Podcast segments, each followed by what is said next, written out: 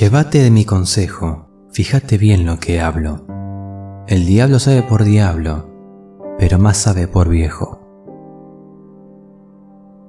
Desde las más remotas civilizaciones hasta la actualidad, el hombre siempre ha puesto la experiencia en un altar como la fuente de la sabiduría.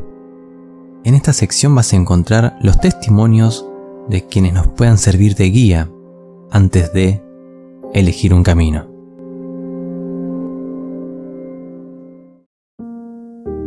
Bienvenidos a la tercera temporada de mi podcast Al Alcance.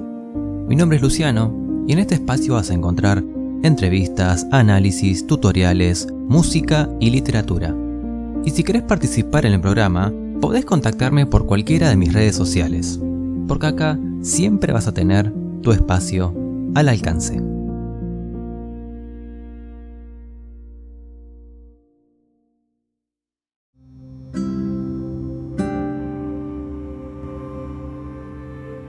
Bueno, damos comienzo a la entrevista. Hoy me acompaña Florencia Stragilevich, que es licenciada y profesora en letras. ¿Cómo estás, Florencia? Bien, todo bien. Gracias, Lu, por invitarme a este espacio. Gracias a vos por venir y dije bien tu apellido. Lo ensayé toda la noche. Perfecto. Siempre en la escuela a los profes se les re complicaba pronunciarlo. Me, me, me encanta cuando una persona puede, puede decirlo así fluidamente sin problemas. Igual tiene sus vueltas, pero sí te salió perfecto. Bueno, gracias. bueno, el objetivo de esta entrevista es justamente que sirva de guía para las personas que quieren estudiar letras y qué mejor que alguien que ya lo hizo y recorrió ese camino. Así que si te parece bien, arrancamos con las preguntas. Bueno, ningún problema, lo que quieras. Bueno, la pregunta así media de manual primero es ¿qué te llevó a, elegir esta carrera? Bueno, eh, primero antes que nada voy a aclarar y voy a contar un poquito para quienes después eh, escuchen la entrevista. Dale. Yo soy de Puerto Madryn, nací en Puerto Madryn, eh, bien al sur. a los 18 años me fui a estudiar a Buenos Aires. En principio había empezado el CBC para una carrera que se llama Ciencias Ambientales en la UBA. Hice todo ese año el CBC, había hecho una orientación vocacional, todo, nada librado al azar, estaba todo muy encaminado, pero eh, terminando el CBC entré en crisis. Vale aclarar además que me fui a estudiar sola. Sí. Eh, soy hija única. Esos datos personales hacen también a la historia. Y mm, bueno, entré en crisis porque sentía que no me hallaba, no, no me hallaba en, en las materias, no me hallaba eh, en la proyección de la carrera, no me hallaba en la salida laboral. Había algunas, algunas cosas sí que me gustaban mucho, pero no era, digamos, el, 80 o 90% que desde mi, desde mi humilde opinión, cuando uno decide eh, qué va a estudiar o si decide seguir estudiando, Siempre hay materias que por ahí uno mucho no le convencen, pero en teoría el 80-90% de la carrera te gusta y te apasiona y te, te alimenta para seguir. Claro, sí, sí. Entonces, bueno, se me hizo ahí como todo un, este, una, una mezcla entre que me sentía sola, no sabía si quedarme en Buenos Aires, y seguir estudiando, estaba muy cansada también, eso es una verdad, estaba muy cansada de estudiar. Eh, pero bueno, había algo también ahí que me llamaba a tratar de seguir intentándolo. Así que bueno, eh, ahí me tomé unos meses como un impas de decir, bueno, no, voy a, no voy a seguir, voy a repensar qué hago. En ese momento había viajado mi mamá, eh, le conté lo que me pasaba, le conté mi situación y bueno, ella me dijo, eh, fíjate, si, si, si, no, si no hay nada que te convenza, vuelves para Madrid pero hubo una pregunta clave que ella me hizo que no me lo olvido más y es, ¿qué te gusta hacer? Y es una pregunta que parece como muy sencilla, pero es muy importante. Para nada. Porque a veces, para nada sencilla. A veces nos hacen creer de que no como que si fuera, o sea, como si estuviera escindida la cuestión de lo que nos gusta y lo que nos es redituable, por decirlo de alguna forma. Claro. La realidad es que, bueno, así como en la literatura hay obras canónicas, también hay laburos, profesiones que son canónicos, es así, que tienen mayor prestigio, Entonces, bueno, la verdad es que yo le dije, ma, vos sabés que a mí me encanta escribir. Me dijo, y bueno, ¿y por qué no seguís por ese lado? Otra aclaración, a mí desde chica siempre me gustó mucho escribir, no tanto leer. Me encanta, o sea, siempre me gustó escribir, siempre. En la escuela yo participaba de muchísimos concursos literarios, de poesía, de ensayo y de cuento. Y un datito, ganaba muchos. o sea que ah, había bueno, bien, bien. había algo por ahí, me gustaba mucho, muchísimo. Era como, era mi medio de expresión, era un espacio donde yo me podía sentir libre. Claro. Y mm, bueno, me dijo, bueno, fíjate a ver qué, qué encontrás por ahí. Y en un principio digo, bueno, no sé, hago una tecnicatura, porque me, me abombaba otra vez, me asfixiaba un poco la idea de otra vez hacer el CBC y otra vez. Bueno, y después me dijo, no sé qué me dijo mi mamá, digo, bueno, hago el profesorado, digo, en el Joaquín B. González, que es un profesorado muy bueno en Buenos Aires. Y después dije, bueno, ya que yo pienso en el profesorado, pienso en la licenciatura. Así que así fue como me eh, pasé a letras. Eh, yo estudié en la sede de Puan, Filosofía y Letras, en la calle Puan de la UBA. Em, volví a hacer el CBC, me tomaron dos materias que eran pensamiento científico, pensamiento científico y sociedad y Estado. Y después hice otras cuatro más aparte Em, eso fue en el año 2014. Y empecé la carrera propiamente dicha en el 2015 y la terminé a principios del 2020. Así que bueno, así llegué. Muy bien, justamente siete años duró la carrera para vos. Exactamente, o sea, entre el primer CBC que hice y que terminé la carrera de letras, estuve, yo estuve siete años en Buenos Aires y la carrera propiamente dicha, digamos, la de letras, me llevó seis años, entre el 2014 y este, fines de 2019, principios del 2020, más o menos. Bien, ¿y cuál fue para vos el mayor desafío en esos años? La soledad. Ajá. la tiré ahí. Sí, la y tiene que ver con lo que vienes contando, esto de la mudanza. O sea, muchos hacen eso. O bueno, a Buenos Aires, o a Tandil, o a La Plata. Es como. es algo para tener en cuenta. Sí, también creo que mm, quizás hay veces que se piensa que la soledad es una, ¿no? O que solamente se puede experimentar una soledad física, hmm. de decir, bueno, estoy en mi departamento, no sé, tantas horas eh, leyendo, escribiendo, estudiando, además del hecho de vivir sola, bueno, que es todo un desafío, obviamente, digamos, tenía no sé si mucha, pero bastante gente alrededor eh, con la que tenía lazos hermosos y que me acompañaron muchísimo, realmente muchísimo todos esos años. Pero así todo, bueno, yo atravesaba procesos de soledad que tenían que ver con cuestiones íntimas, digamos, ¿no? Con cambios, con transformaciones, con crecimientos, con aprendizajes, con preguntas, y que son momentos de soledad que inevitablemente los tenemos que atravesar solos y conectar con lo que nos llama de adentro, con lo que nos surge, con lo que sentimos. Así que sí, creo que el gran desafío, el gran desafío fue ese. Muy bien. Y el extrañar, ¿no? También eso ni sí, Obvio, sí, sí. ¿Qué es lo que más te quedó de toda la carrera? ¿Los autores que descubriste o por ahí las enseñanzas más de los profesores? ¿Qué es lo que más me quedó? Es una muy buena pregunta. Gracias. La verdad. Lo escucho seguido. La, verdad, em, no me lo había puesto a pensar hasta hace dos segundos que me lo preguntaste. Bien. Pero si tendría que pensar algo hoy, porque la realidad es que, bueno, aclaro también, yo trabajo con cuestiones de memoria y transmisión inter y transgeneracional, entonces la realidad es que muchos eh, hechos y acontecimientos del pasado eh, se presentifican, se vuelven presente todo el mm. tiempo. Y yo no puedo eh, pensarme sin ese pasado.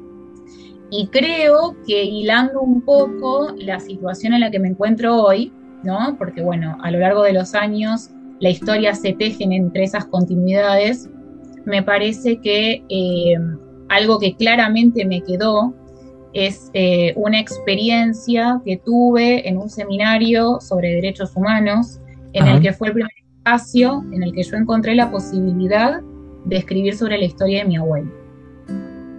Y a partir de ahí y del interés de mi profesora en lo que yo había escrito y que me empezó a preguntar porque quería saber más sobre, sobre esa historia y sobre mí, fue que eh, el próximo viaje que hizo mi mamá, eh, porque bueno, hay toda una historia que caracteriza un poco mi lado materno, eh, en, ese, en ese siguiente viaje pudimos hacer un encuentro entre esa profesora, mi mamá y yo, y bueno, mi mamá llevar documentos y fotos y contarle un poco a mi docente, llamada Samantha Casareto, eh, de cómo había sido un poco eh, la vida, el recorrido y la llegada de mi abuelo desde, eh, desde Europa, digamos, a la Argentina escapando de la Segunda Guerra Mundial. Así que eso me quedó. Muy bien. Y la última pregunta para cerrar esto de lo que es la carrera. Sí. Expectativa versus realidad. ¿Cumplió la expectativa? ¿La superó? ¿Fue algo diferente? La superé. Bien. La superé. La realidad es que me acuerdo patente, creo que hace muchos años se lo, se lo había dicho a una amiga mía muy querida, que fue la primera amiga que conocí en la carrera, así que si alguna vez, Flor, ves esta entrevista, te digo esto a vos Sí, se llama Flor. Ah, mira. Eh, una persona increíble, muy amorosa y que realmente me acompañó desde un lugar enormemente humano, amigable, eh, empático, respetuoso, eh, sensible, la quiero mucho. Y me acuerdo que yo muchas veces le decía a lo largo de la carrera, como que no sentía que no me terminaba como de, de hallar había, la carrera se estructura en un ciclo de grado, ¿no? Al principio, donde vos tenés ciertas materias obligatorias y después tenés orientaciones. Y siempre sentía como que, no sé, no sé si es que elegía mal, pero no, no, no terminaba de encontrar algo con lo que conectara, ¿no? O una lectura, un profe, una materia, algo con lo que dijera, ¡fuah! Eh, leía mucho, sí, pero la verdad que si lo analizo desde el presente, mucho por obligación Pocas lecturas o pocos temas me llevaban y me permitían nadar eh, en, esas aguas eh, o me impulsaban a seguir. Eh, y la realidad que lo tuve que transitar porque se ve que había algo inconsciente que se estaba tejiendo en mi cuerpo, que es lo que me permitió, después de varios años, poder acercarme a mi tema de investigación, desde, obviamente, mis conocimientos literarios o los que creo que tengo, y también desde un campo nuevo que son las ciencias sociales. Muy bien, te felicito por esa. bueno, pasamos, ¿te parece a, la parte práctica? Lo que sería post-estudio. Menos mal que me traje el agua. ¿Viste? Te dije. Después vas a escucharlo, pero en la intro pongo un fragmento del Martín Fierro que dice eh, el diablo sabe por diablo, pero más sabe por viejo. Está muy bien.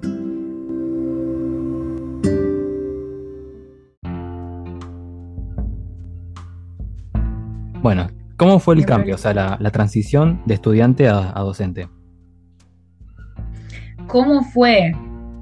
Súper suave. Fue súper suave. Porque la realidad es que desde, desde mi lugar creo que un poco son dos caras de la misma moneda. Los que llegamos a ser profes fuimos estudiantes y ahí hay todo un crecimiento y un cambio de perspectiva.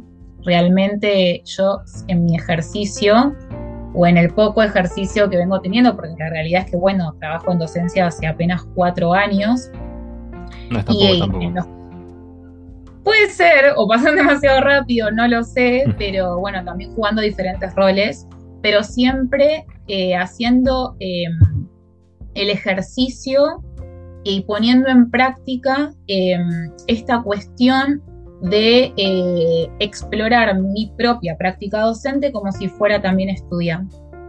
Como a mí, en tanto estudiante, me podría llegar a interpelar o a convocar lo que yo les propongo a ellos y a ellas. Todo el tiempo en ese juego, ¿no? De, en ese intercambio de, roles, digamos. Porque también la realidad es que yo actualmente soy también estudiante. Entonces son como un poco dos, em, dos aspectos de uno mismo, de una misma, que conviven todo el tiempo y que un poco se, se, se difuminan esos límites. Porque soy docente, pero al mismo tiempo soy estudiante. Así que nada, fue muy suave la transición. Y el primer día sí que dijeron, esta es la profesora Stragilevich. Lo que pasa que la verdad es que como que fue muy atípico mi inicio, porque yo empecé en 2020 en pandemia. Ah, encima, claro. Claro, o sea, yo ya había tenido mis prácticas docentes eh, en Buenos Aires, también con una queridísima amiga, que ahora está muy lejos y que realmente espero este año reencontrarme con ella, está en el exterior. Nadia se llama. Le mandamos un saludo a Nadia. sí, también me la entrevista. Eh, yo hice con ella mis prácticas docentes. Eh, lo, que, lo que tenía que haber sido un mes se transformó en prácticas de tres a cuatro meses, porque bueno, la verdad es que nos gustó mucho la experiencia. Fue en un último año del Normal 4 de Buenos Aires, ahí en Avenida Rivadavia. Fue una experiencia hermosísima y la realidad es que ese fue mi primer contacto. Pero bueno, después, eh, acá en Madrid, yo empecé a dar eh, estas clases en un espacio que se llama Proyecto Vocacional, que se dicta en la misma escuela de la que yo fui estudiante, o sea que también ahí hay un juego como muy interesante a lo largo del tiempo, porque también yo soy, aclaremos, docente de la escuela a la que fui cuando era chica. Eh, sí. Así que bueno, también hay como una, una resignificación muy interesante. Y yo empecé dando esas clases virtualmente. Por ende, fue un grupo increíble que me, que yo era muy, era piba, tenía 25 años recién cumplidos, ellos eran grandes, o sea que ahí la brecha etaria era muy, muy, muy, muy chiquita.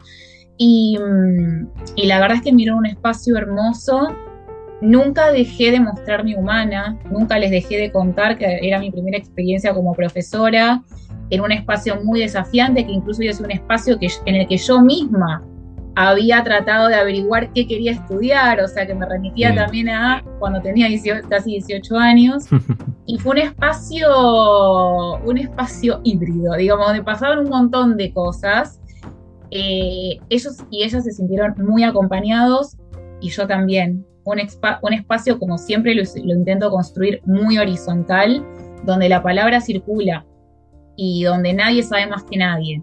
Yo a lo sumo puedo acompañar o puedo mediar entre sus voces, pero ni por arriba ni por abajo, siempre horizontal, digamos que sea un tejido, yo le llamo tejido coral entre las voces de todos y todas las que estamos presentes, y fue una experiencia hermosa. De hecho, me acuerdo que a esa promo yo la despedí, les escribí unas palabras, las leí en el acto, eh, así que fue hermoso, fue, bueno, fue también en un momento de mi vida un poco crítico, pero la verdad que fue, fue una, transición muy, muy linda, muy suave, muy, muy, muy amorosa.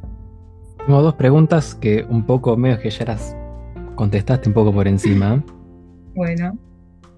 ¿Sentís que lo que haces le llega a los alumnos? Sí. No, no es por creármela, lo, lejos de eso. No, no, no. Es pero por haberlo, por haberlo experimentado a través de muchos gestos, de abrazos, de palabras, eh, de dibujos, de cartas, de mensajes, expresiones que vienen de su corazón, eh, sí, creo que sí llega. Y aparte de lo que serían los, los sentimientos, o sea, lo que sería el la curiosidad por ahí. Sí, también porque no tengo una forma convencional de enseñar, creo yo. Y fue desafiante eso también para mí. Este, y este año lo, lo vivencié con mucha más eh, potencia, metiéndome en temas eh, que justamente eh, tienen relación con lo que yo investigo y tratando de despertar esa chispita en ellos y en ellas desde el lugar de la pregunta, no desde el decirles qué hacer, qué pensar o qué decir, sino que ellos mismos muchas veces de hecho se han sentido, Flor, pero dame más, tipo, dame más, dame más material, dame más, dame más ejemplos.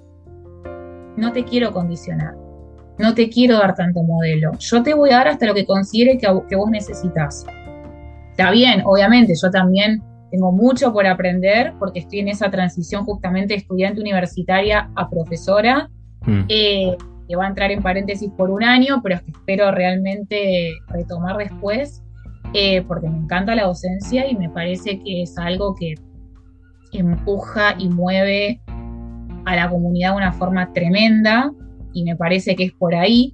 De hecho, hay algo que se llama pedagogía de la memoria y es lo que yo intenté implementar este año, eh, y no solamente a través de obras literarias, a través de otras materialidades también, como puede ser una obra de teatro, un cortometraje, fragmentos de películas, poesía, eh, despertar en ellos otros lenguajes y también eh, esa inquietud por buscar la forma o la manera de decir, que no necesariamente tiene que ser a través de la palabra. Por ahí justamente las letras tienen esa ventaja por sobre las demás materias. Se permite como ese juego porque es, más amplio. Sí. Puede ser un, tanto un texto, una canción, una, película, como decís vos. Bueno, canciones también, por ejemplo. Mm. Con eso conectan mucho los chicos, las chicas, con las canciones. Porque también hay un doble juego entre la palabra y la melodía, por ejemplo. Claro, sí. Y es muy lindo eso. Y la otra pregunta era, la experiencia más grata dentro del salón? Ay, tuve varias, por suerte.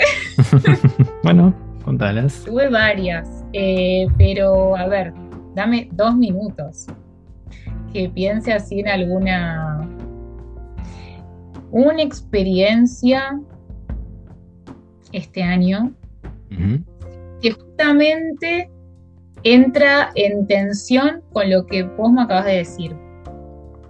Vos dijiste dentro del salón o dentro de... Bueno, yo este año, y tiene que ver también con una especialización que terminé de cursar el año pasado, bueno, se, se nota que me gusta estudiar. Ah. porque terminé la carrera y entre esos años de pandemia, entre el 2021 y el 2022, hice una especialización virtual a través de Flaxo también, en lectura, escritura y educación. Y la verdad que me ayudó un montón, me ayudó un montón, eh, me hizo ver eh, las cosas desde un lugar completamente distinto y aparte me acompañó justamente en esa transición que vos me preguntabas entre estudiante y docente. Y además, una primero fue una diplomatura que duraba un año y después el segundo año ya se convertía en la especialización, ¿no? Y se dictaba de forma virtual. Y ahí también está ese juego entre que yo también experimentaba la virtualidad como estudiante. Y eso me permitía repensar cómo sobrellevarla como docente, que para mí era atractivo, que para mí era útil, que me llegaba, cómo me llegaba, cómo lo usaba, era dinámico.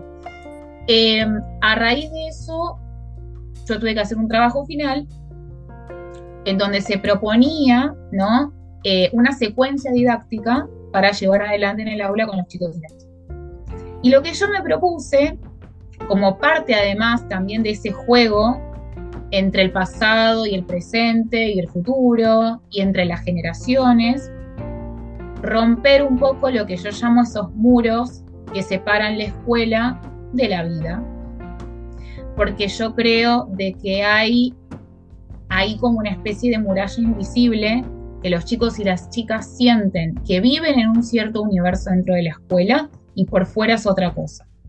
Y la realidad es que justamente la identidad, que fue el tema que elaboré este año, se construye y se teje entre los espacios.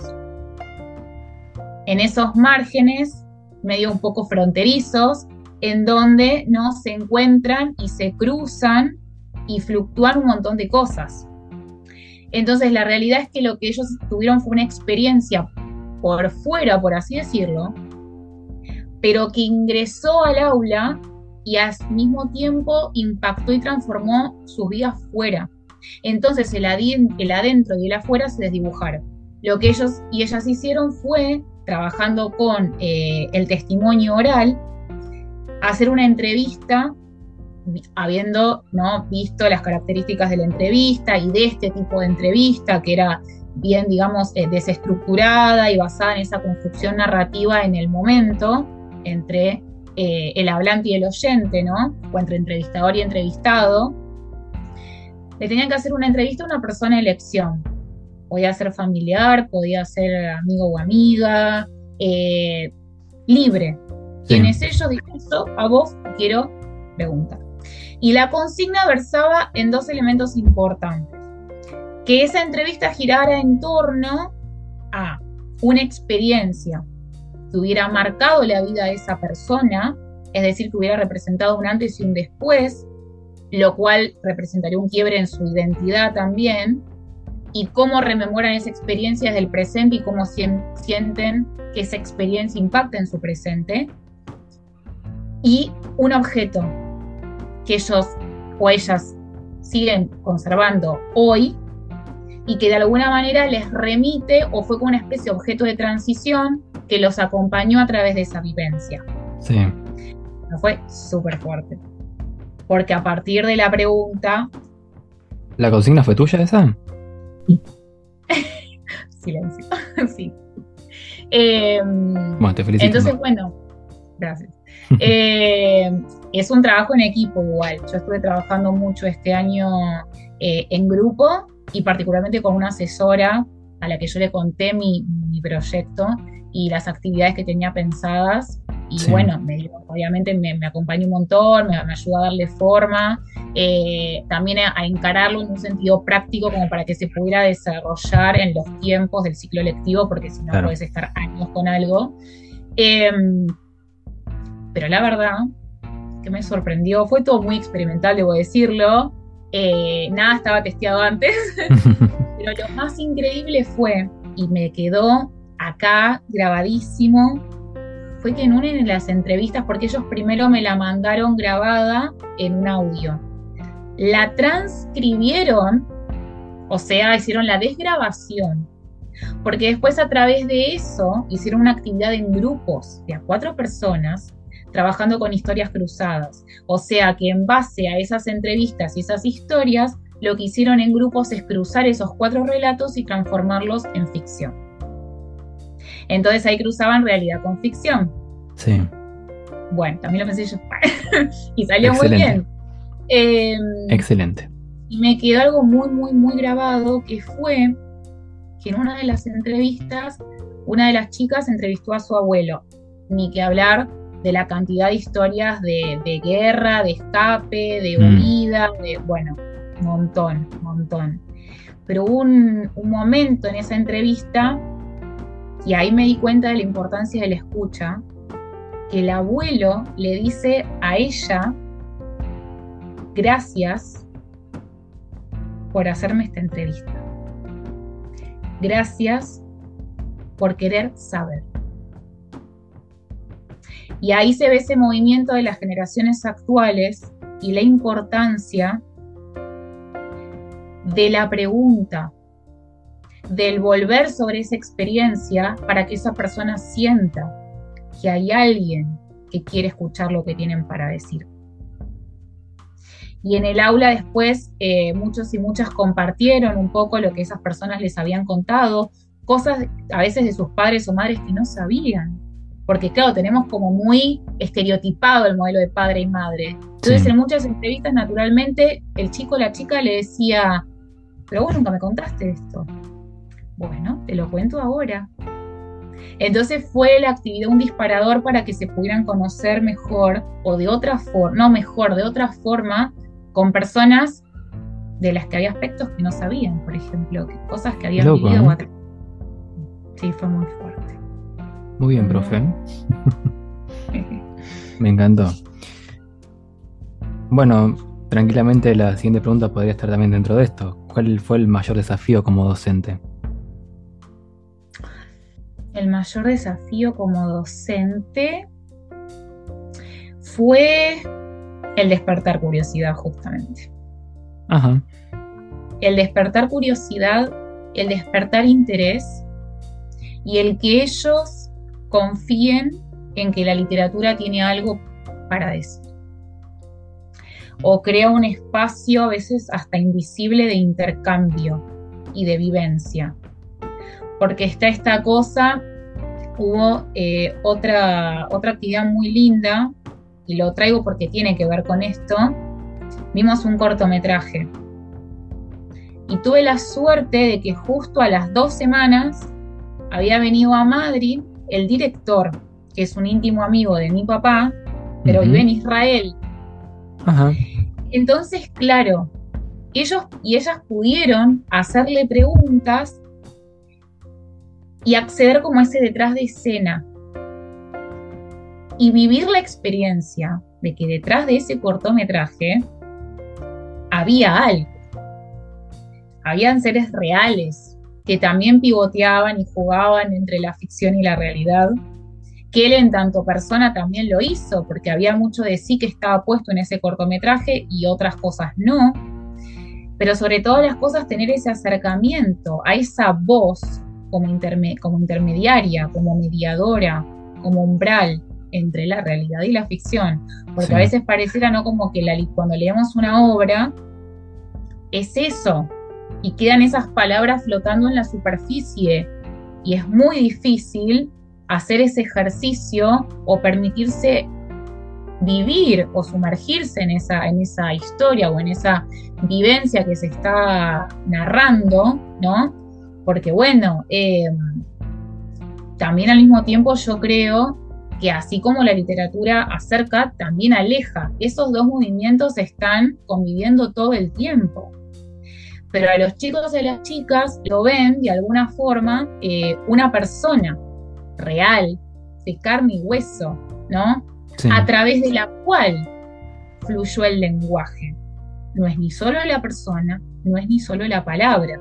Es importante crear un espacio, como sea, ¿no?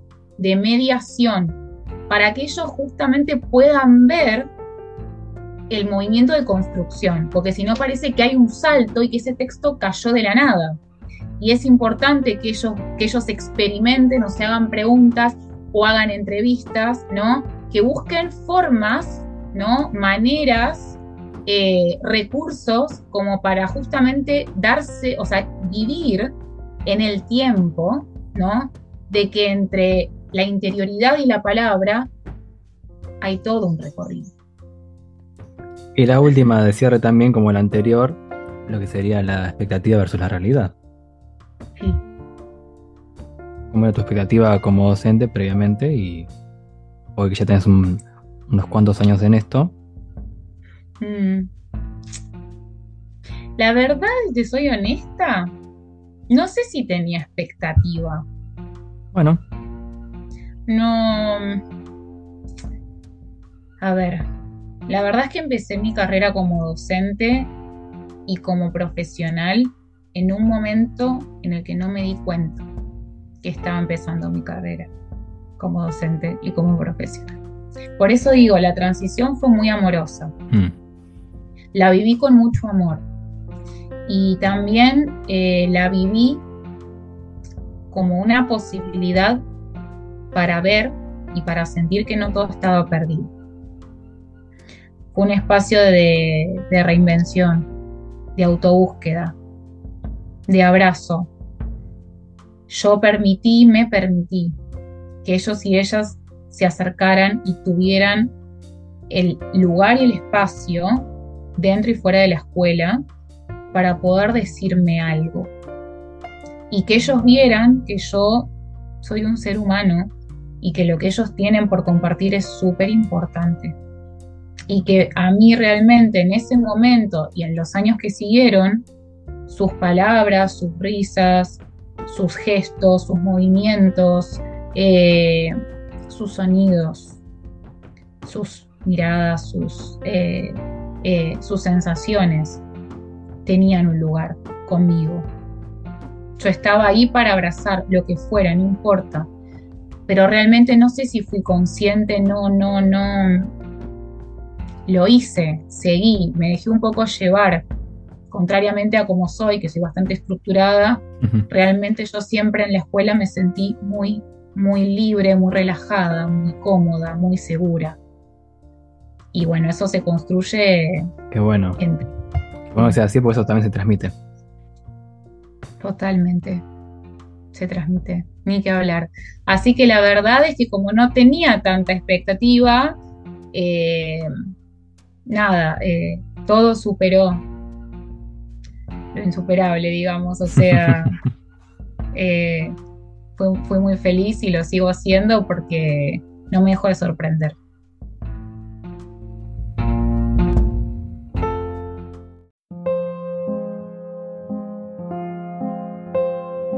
Al alcance es el podcast que te conecta con la creatividad en su máxima expresión. Si sos amante del arte en todas sus formas, este es tu espacio.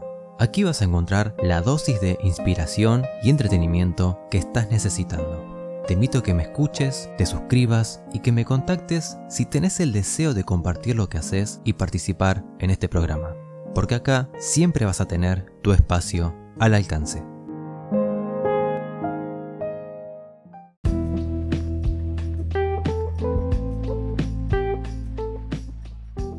Bueno, continuamos con el ping-pong de preguntas. ¿Lista? Sí. Bueno, ¿qué es lo que más te gusta de ser docente? Lo que más me gusta de ser docente es crear.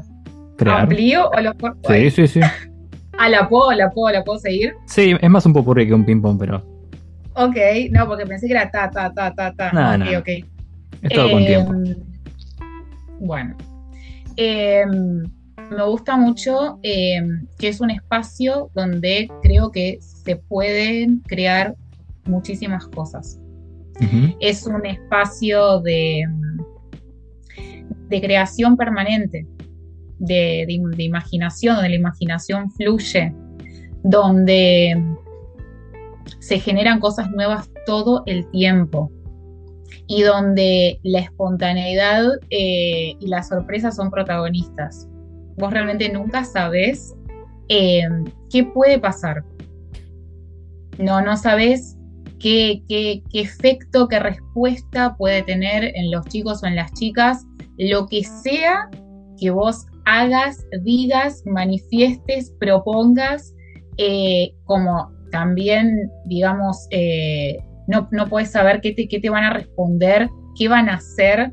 eh, ellos, ese es un tema también, porque generalmente, o por lo menos como yo creo que era un poco la, la- la- la pedagogía antes, Ujú. como que las clases eran un poco más previsibles, ¿no? Como todo un poco más estructurado, los temas Sí. ya más o menos de antemano sabía, lo que se iba a ver, a hacer, a, a estudiar cómo se lo iba a transitar a ese contenido.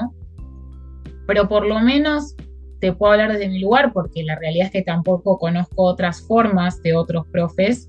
Eh, sí por fuera, pero no tanto desde dentro. Eh, a los chicos y a las chicas les pasó este, estos años, el haber compartido conmigo, que se empezaron a dar cuenta que conmigo tampoco nunca sabían lo que podía llegar a pasar.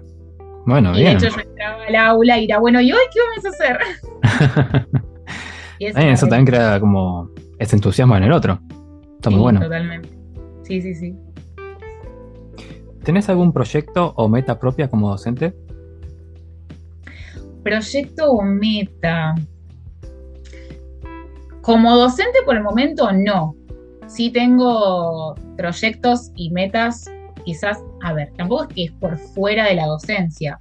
Mi objetivo es que cuando yo pueda avanzar en la investigación, obviamente eso en lo que yo avance se traduzca en eh, también, digamos, eh, otras formas de, de- de vivir y Claro. experimentar la docencia. Mi gran objetivo de acá a algunos años es escribir un libro, eh, escribir mi Ajá. tesis.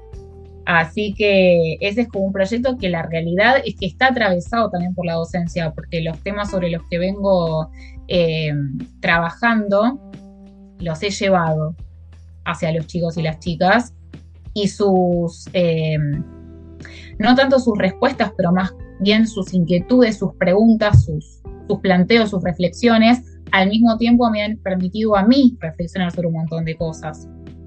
Entonces, eh, como yo un poco también eh, trato de ver cómo recorren en las generaciones actuales los temas de memoria, eh, transmisión, derechos humanos, genocidios, dictaduras, etcétera, digamos, eh, es parte de, es parte de, de, toda, de todo, este, todo este recorrido que estoy haciendo.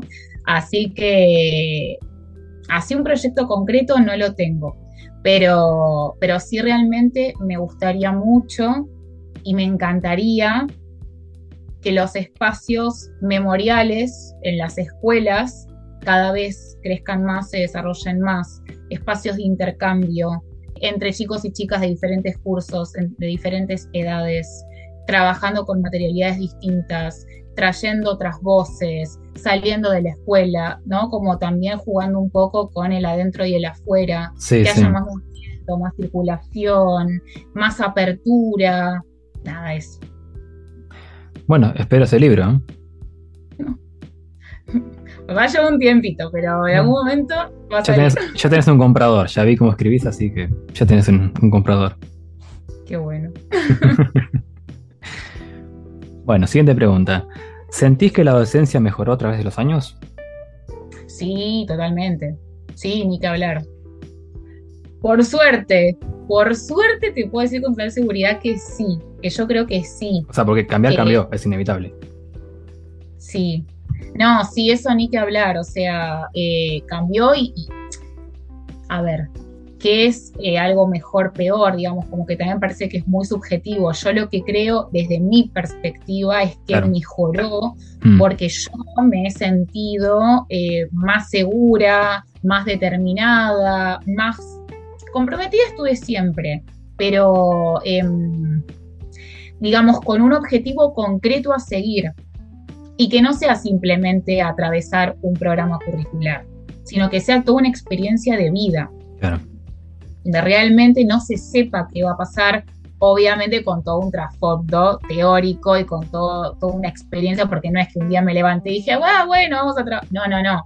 A ver, hay todo un trabajo que no se ve, hay cosas que no están libradas al azar, pero sí hay un margen de incertidumbre de lo que puede llegar a pasar.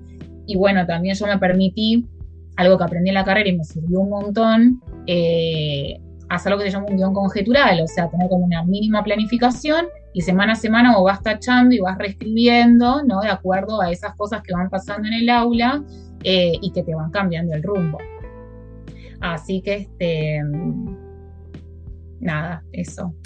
¿Viste la película La Sociedad de los Poetas Muertos? Sí, había hace varios años. No me la acuerdo así con lujo de detalle, pero sí la vi. Te imagino algo así en el aula.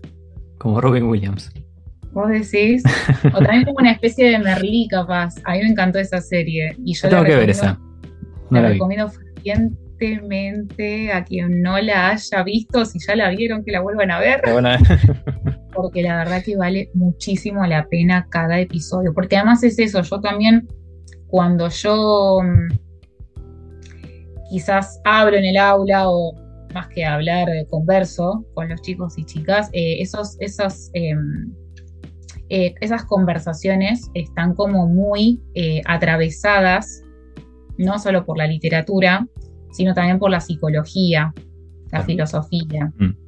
Entonces, bueno, es una serie donde la filosofía está como muy presente en ese cuestionamiento permanente hacia todo lo que nos rodea y nos atraviesa. Y eso, bueno, este, ahí está como eh, el, espacio en el que se, mm, digamos, un poco se, mezclan las disciplinas también, que no hay un límite claro y preciso entre donde empieza y termina la literatura, donde empieza y termina la historia, donde empieza y termina la donde empieza... Filosofía, sí, sí. Hablando un poco de lo que es la carrera, que un poco también lo nombraste la pasada, ¿cuál fue el peor autor que tuviste que leer en la carrera? Oh, ni me acuerdo. No, yo soy malísima. Con el tema de los nombres, no, soy de verdad, soy horrible, ¿no? Y que además nunca me. Nunca me lo puse a pensar desde ese lugar tampoco. O sea, yo leía, o sea, sí me pudo haber pasado alguna que otra vez. O alguno que te digas, mira, este me costó un montón leerlo. Bueno, sí tuve. Bueno, me hiciste acordar.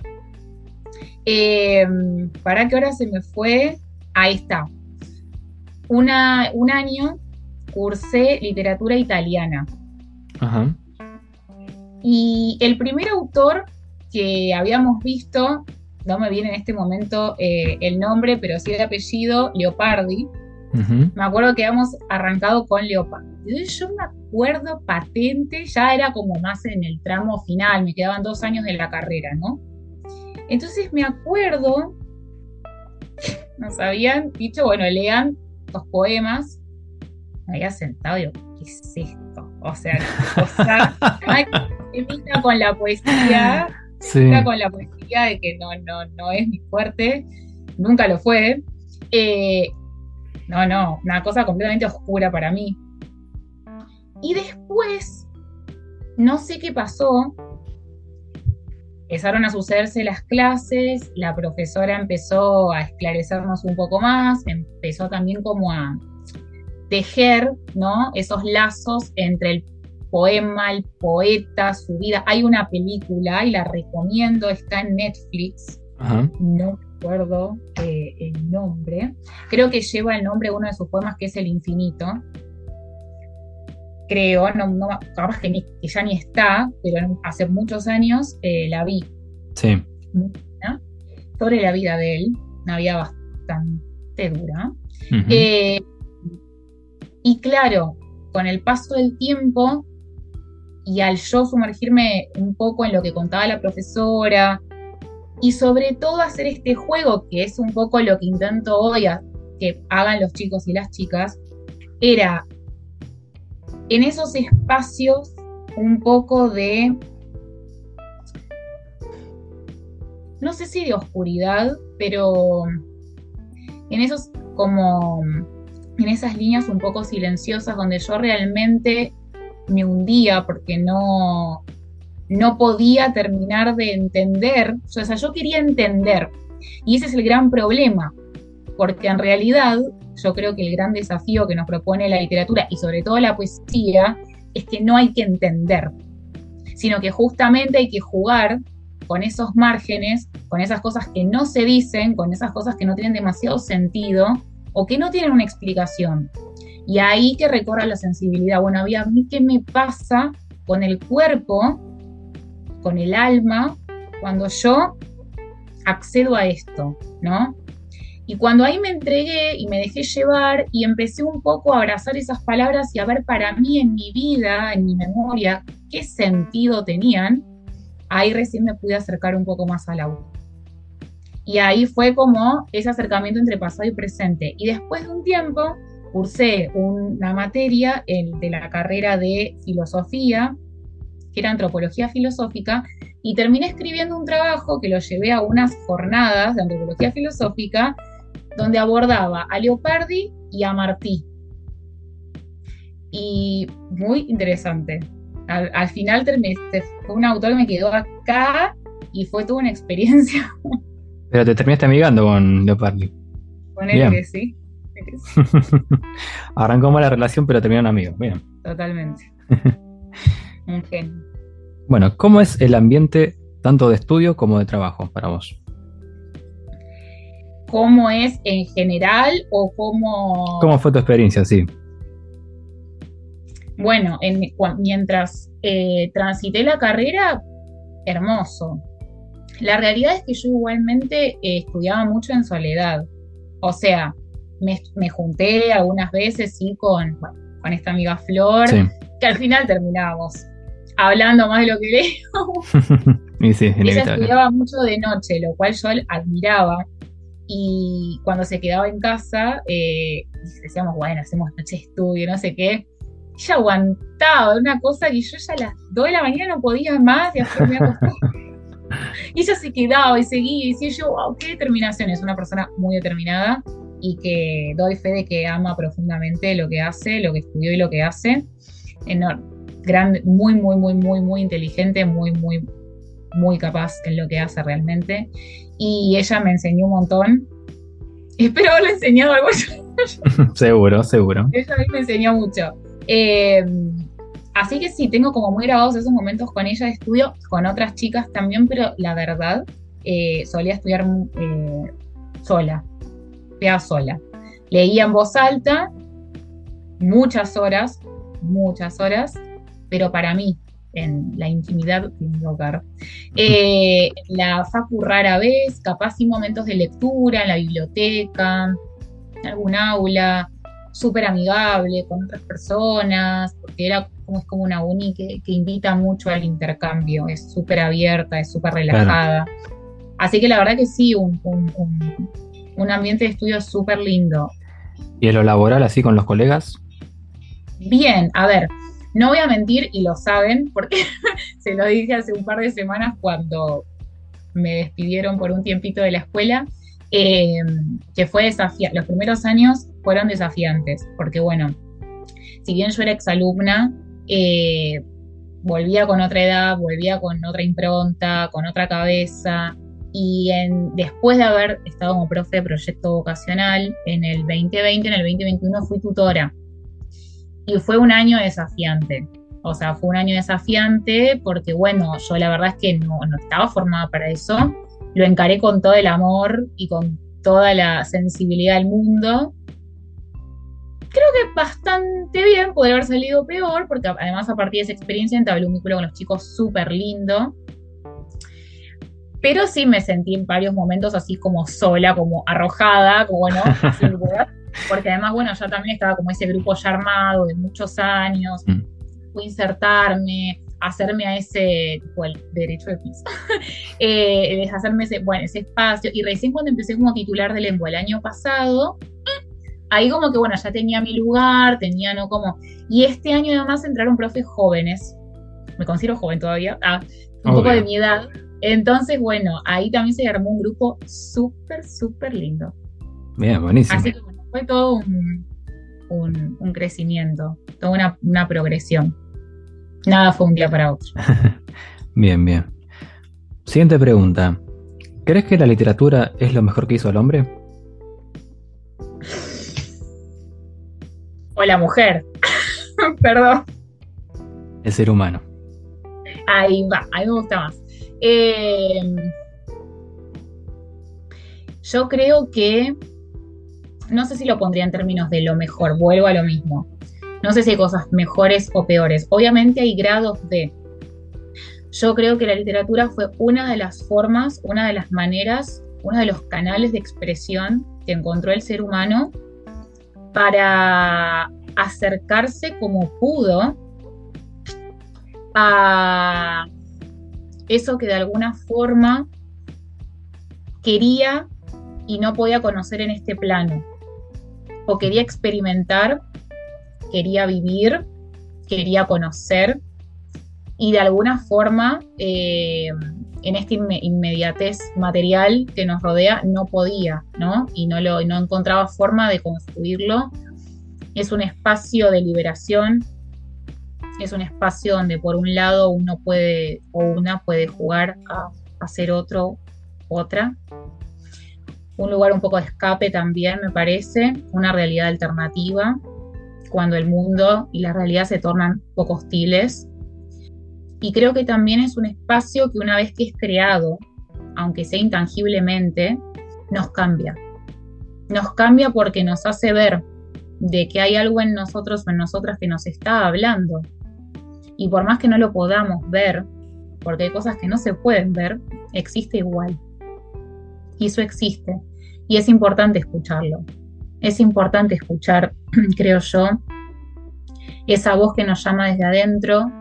Es importante crear un espacio de intercambio cuando lo que se da en este plano no sentimos que no es suficiente o que no es lo que más en este momento quizás nos está representando o con lo que, o, lo que quisiéramos eh, de alguna forma compartir con los demás es un espacio también de duelo, de transformación, de aprendizaje, donde esos espacios un poco oscuros, tanto propios como esos espacios, esos espacios oscuros íntimos, y no digo oscuro como algo negativo, ¿eh? en lo absoluto, ¿no? Esos parte de la vida, claro.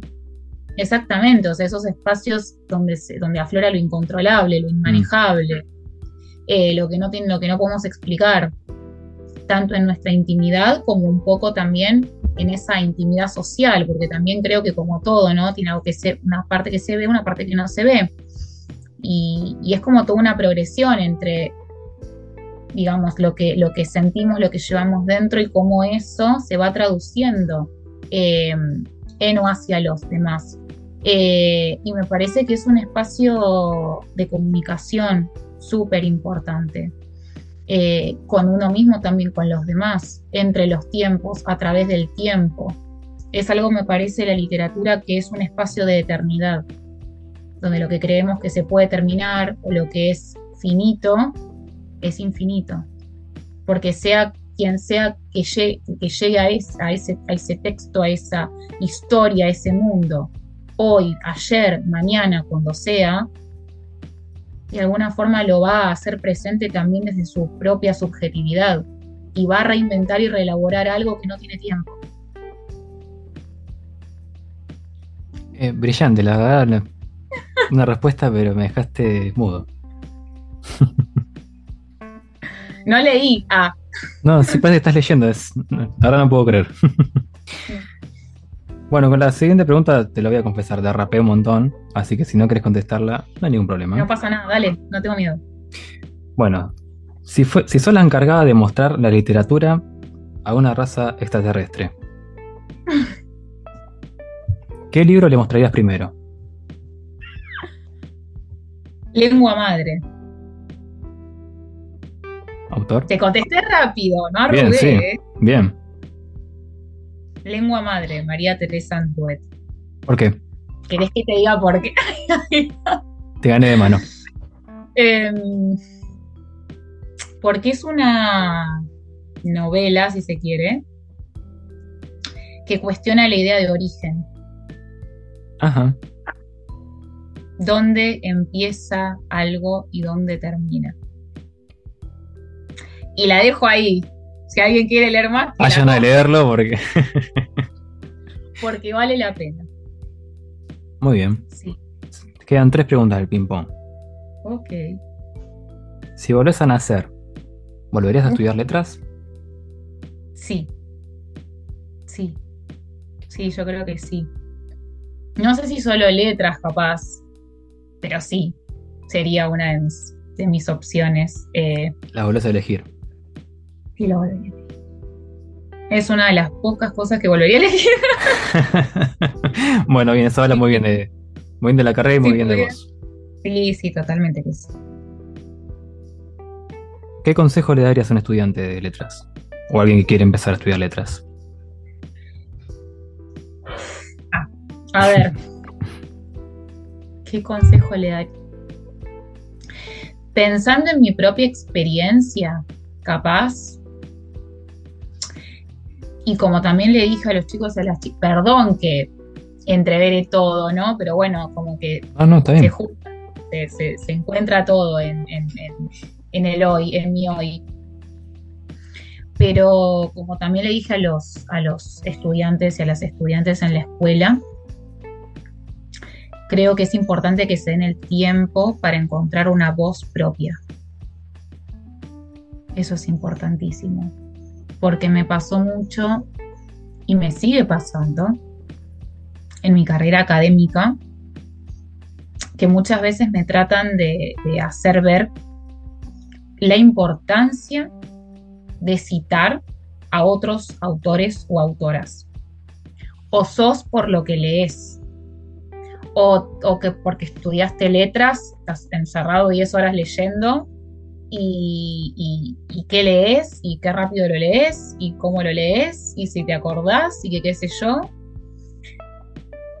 Y la verdad es que la carrera, no solo la de letras, sino cualquier carrera, es un momento más de la vida. Nada es definitivo, hay que permitirse cambiar, hay que permitirse decir no, al final no, o espero un poco más, o no me desencanto a la primera porque tal profe, justo la primera materia que curso el profe entró de malas, o porque me propone un programa y que yo pensé que era una cosa y la verdad que no era lo que yo creía, o porque me fue mal en un examen.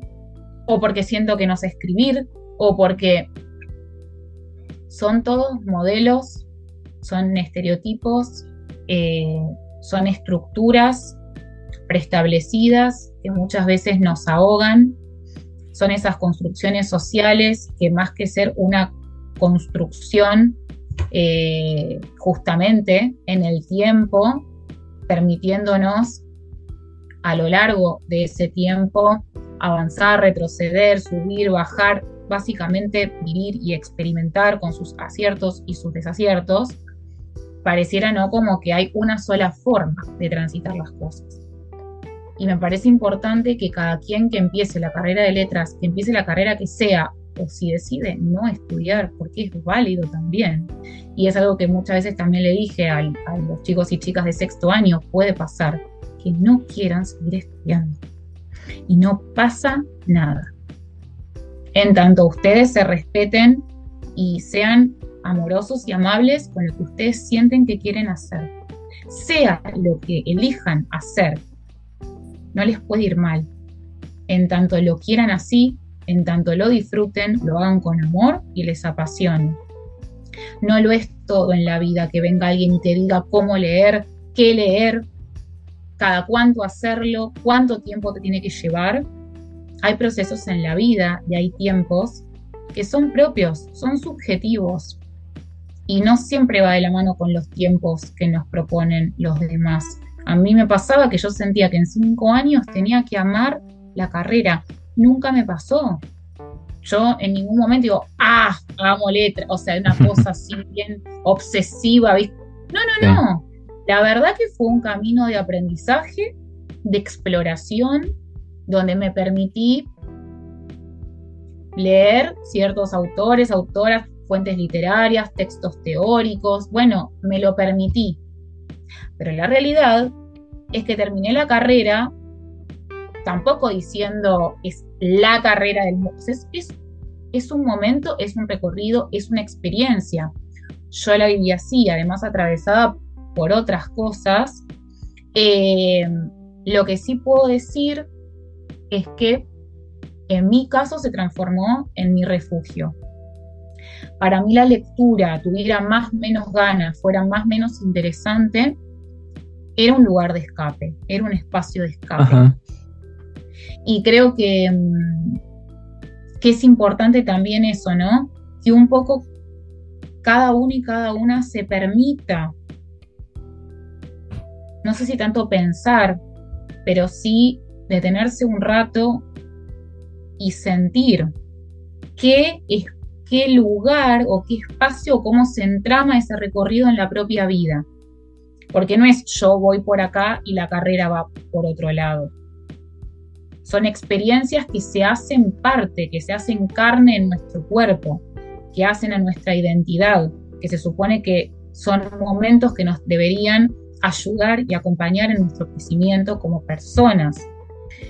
Es importante que eso que hacemos nos dé un sentido o le dé un sentido un poco a lo que creemos, a lo que proyectamos, a lo que pensamos, a lo que, lo alimente, que lo estimule, que, ¿no? que nos dé ganas de seguir aprendiendo porque sentimos que a partir de eso somos seres que nos encantamos todos los días un poco más de nosotros mismos.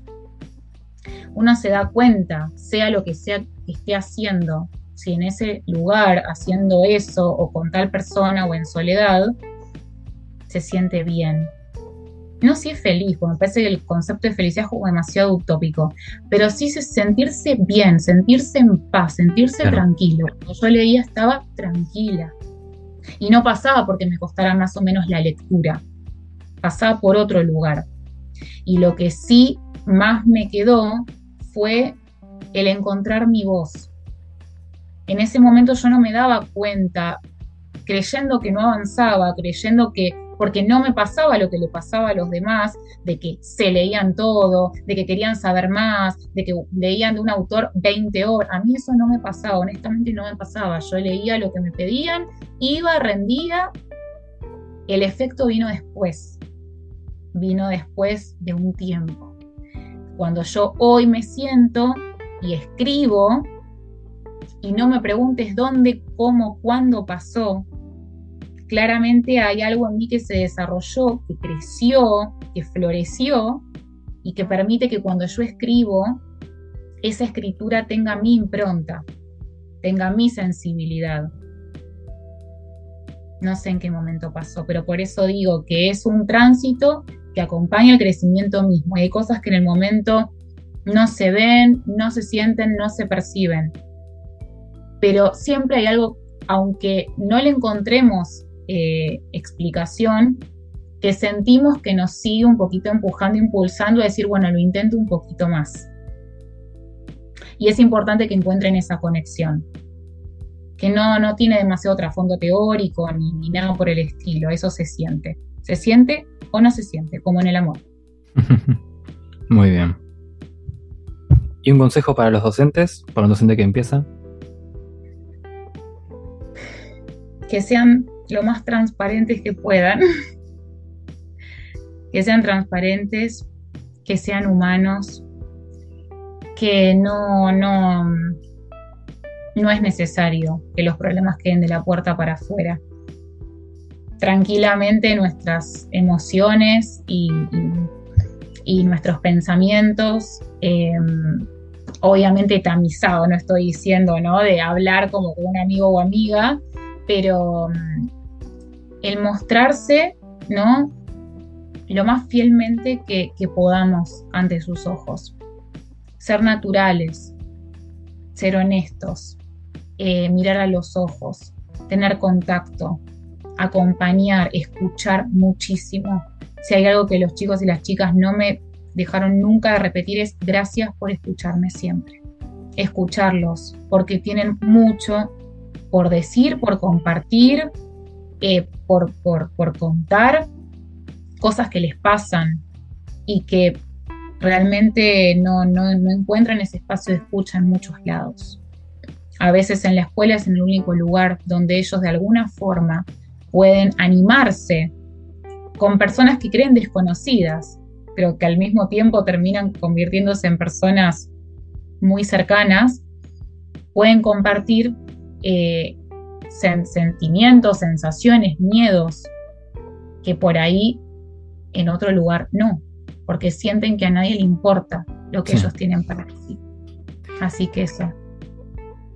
Flor, la verdad las, las respuestas que diste a todo esto, brillantes, muy buenas. Te quiero agradecer por todo, por todo este tiempo. Gracias a vos. Y bueno, eso te iba a preguntar si te gustó hacer la entrevista y si quieres repetirla más adelante. Obvio. estás invitada para tu, investigación. Obvio que sí. ¿Y por qué no para tu libro más adelante? Será un placer. No, estuve súper cómoda y aparte me parecieron súper desafiantes y súper lindas y estimulantes las preguntas, como para incluso seguir repensándome como ser humano, como profe, como estudiante, como persona, como mujer, como escritora, como lo que sea. Muy como, Como encargado de la raza humana. Antes bueno, licenciada. Muchas gracias. gracias. Gracias por el espacio. Te mando un beso enorme.